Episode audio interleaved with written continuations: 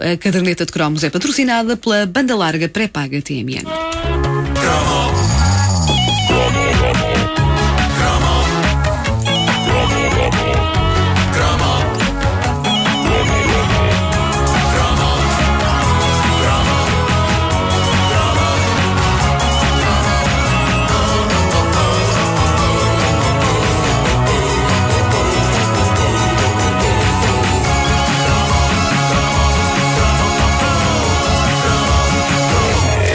Há homem que não tenha o fetiche, nos casos mais secreto do que noutros, de ver belas raparigas à estalada umas com as outras. Uh, este cromo da caderneta fala. na lama.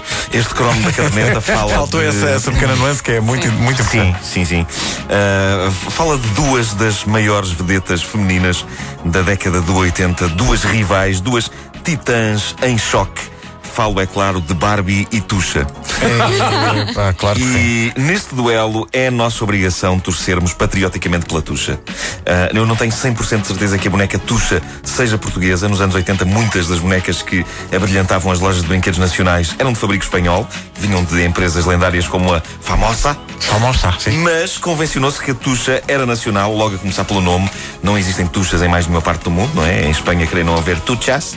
Eh, não, Tuxa era nacional e era nome não só de boneca, como também mais tarde de uma bolacha coberta de chocolate que ousou desafiar o domínio das belinhas. Mas eh, das belinhas falaremos noutra edição da caderneta de cromos. A Tuxa foi rainha e senhora do coração das meninas portuguesas durante boa parte dos anos 70 e Olha, 80. eu não, não tive uma Barbie, mas tive uma Tiveste tucha. uma tucha. Exatamente. Pois. E tinha como slogan publicitário a boneca que faz o que tu fazes. Slogan absolutamente falso, sobretudo se compararmos com as bonecas que apareceram mais tarde e que faziam xixi, cocó, bolhinhas com a boca, faziam várias outras simulações de necessidades fisiológicas, que têm mais graça em brinquedos do que em seres humanos.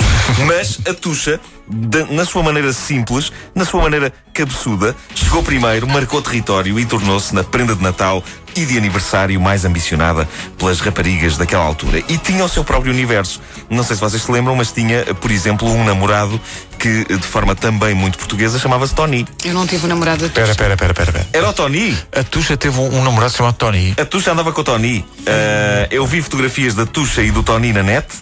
E ah, Há agora, vídeos. agora à distância há que dizer que são um casal estranho, porque a cabeça dela é praticamente do tamanho da cabeça e do tronco dele.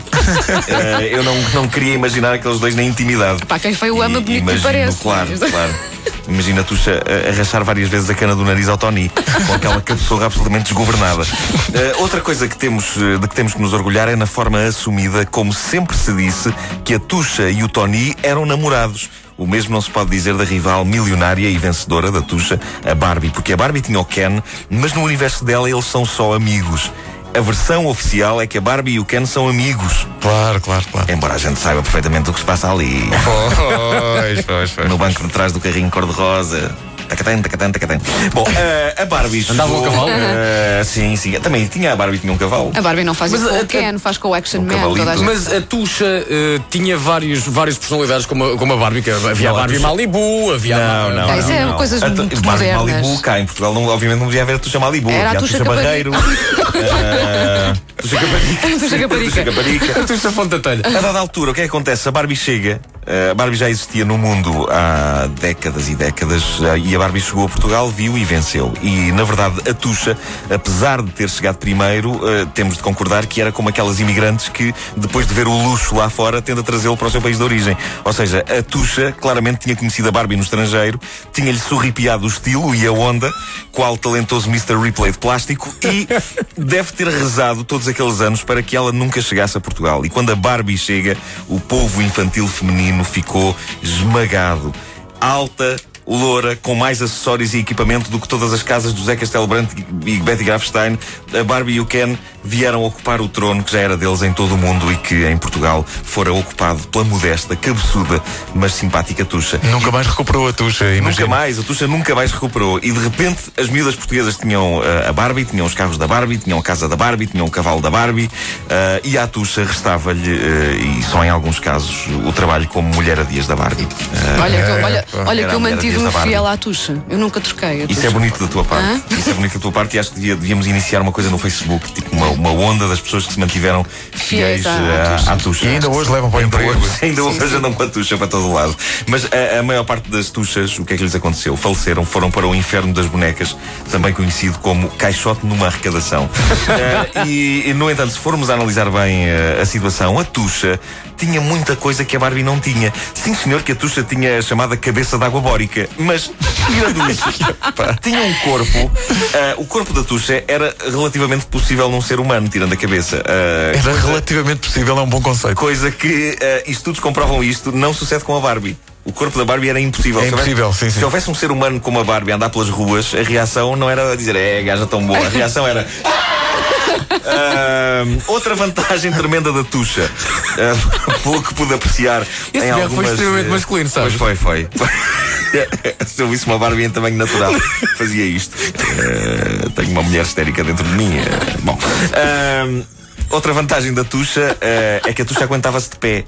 Sem precisar estar é, encostada a nada. sim. A Barbie, com aqueles pezinhos em rampa, só se aguentava de pé quando, quando as, uma dora- as douras plataforma. levavam à praia e estavam na areia. É o chamado pé em itálico. Agora vou contar uma história sobre a minha irmã. Ela possivelmente não me vai perdoar isto, mas paciência. A minha irmã já não teve tuchas, mas teve uma Barbie. Era uma Barbie genuína. Ah, da Concentra Matel, mas bastante despojada, tinha um fato de banho e era só. E eu penso que talvez porque os nossos pais, ah, pronto, geração de 25 de Abril, os nossos pais eram, eram de esquerda e penso que lá se fez o sacrifício de oferecer à minha irmã essa representante do capitalismo e do consumismo desenfreado, mas sem os vestidos todos cintilantes. Acho que devem ter escolhido tipo, qual é que é? A que tem menos? Pode ser esta do fato de banho. Ah, um singelo fato de banho, coitada, sempre, ah, sempre na minha ânsia, naturalmente adolescente, de tentar perceber o fascinante sexo feminino. Eu lembro-me de olhar para aquela Barbie toda nua Horas a fio. e, e de pensar: hum, então é assim que as mulheres são. Não eram. Não não eram. Depois de muitos anos de procura, cheguei a esta conclusão. Não era. Já não bastava a desilusão de tuxa, as mulheres também não têm aquela Quando cabeçoura. eu tive a minha primeira vez, a primeira coisa que eu perguntei à rapariga foi: onde está o parafuso?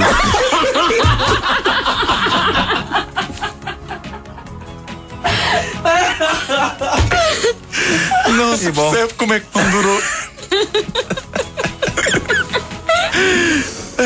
É o tipo de deixa tão romântico. então não é? Não se percebe. E se dissesse com a voz de Barry White, então onde é que está o parafuso?